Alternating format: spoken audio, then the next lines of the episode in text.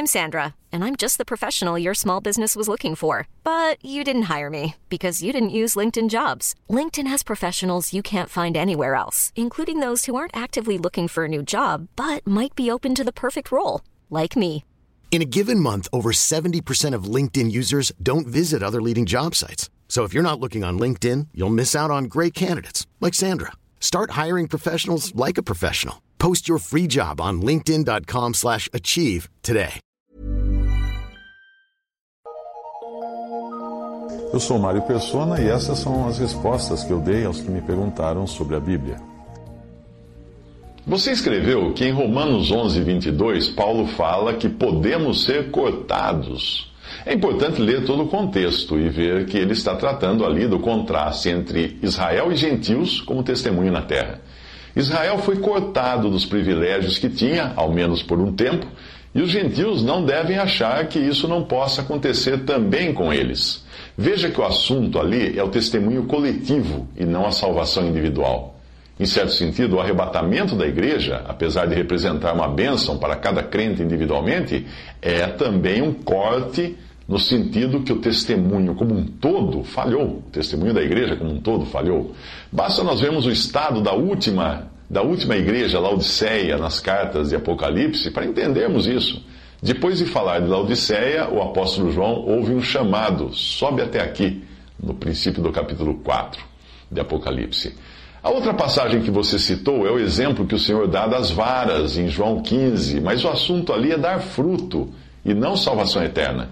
Primeiramente, a aplicação deve ser para Israel, já que ele disse isso inicialmente aos seus discípulos, que eram judeus, viviam antes da formação da igreja e estavam inseridos no contexto de Israel, com seu templo, sacrifícios, ordenanças, etc.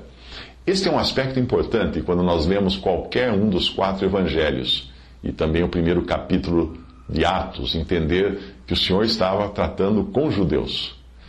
Voltando ao exemplo das varas, logicamente nós não damos fruto a não ser que estejamos ligados à fonte da seiva que é Cristo. O próprio fogo de que fala a passagem não é um juízo de Deus, mas é um juízo circunstancial. Tais varas serão recolhidas, lançadas no fogo e queimadas. Isso mostra que não tem utilidade elas são recolhidas por terceiros para serem queimadas. Um cristão sem comunhão com Cristo é uma vida desperdiçada. 1 Coríntios também fala em fogo e, mesmo assim, refere-se a pessoas salvas. 1 Coríntios 3,15 diz: Se a obra de alguém se queimar, sofrerá ele prejuízo, mas o tal será salvo, todavia, como que pelo fogo. Nos dois casos, o que está sendo tratado são as obras ou o fruto do crente, não a sua salvação. Caso contrário, na figura das varas, acabaríamos eh, concluindo que a salvação é por esforço humano, ou seja, o esforço de permanecer em Cristo e não por obra de Deus. Você diz que não acredita que pessoas que aceitaram a Jesus e agora vivem totalmente no pecado sejam salvas, pois a Bíblia fala que nem adúlteros nem efeminados herdarão o reino de Deus. É correta a ideia de achar que alguém não pode estar salvo porque suas obras negam a realidade da sua fé. A carta a Tiago fala disso, pois está tratando das evidências da fé, mas não do coração. A única forma de nós, seres humanos, sabermos se alguém é salvo ou não é observando o seu andar. Nós não conhecemos o coração das pessoas. Mas mesmo assim, isso não nos dá absoluta certeza. Você encontra muitos ateus ou pessoas que adoram demônios vivendo vidas exemplares, que dão um show de bola em cristãos. Como saber então quem é salvo ou não? Não dá para saber. Porque nós não somos Deus. O único capaz de sondar os corações, o único coração que eu consigo sondar, e ainda assim de forma completamente imperfeita, é o meu próprio coração.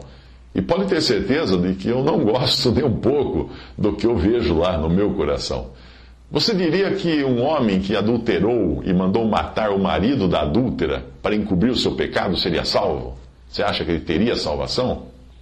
E alguém que tivesse negado Jesus para salvar a própria pele, seria salvo?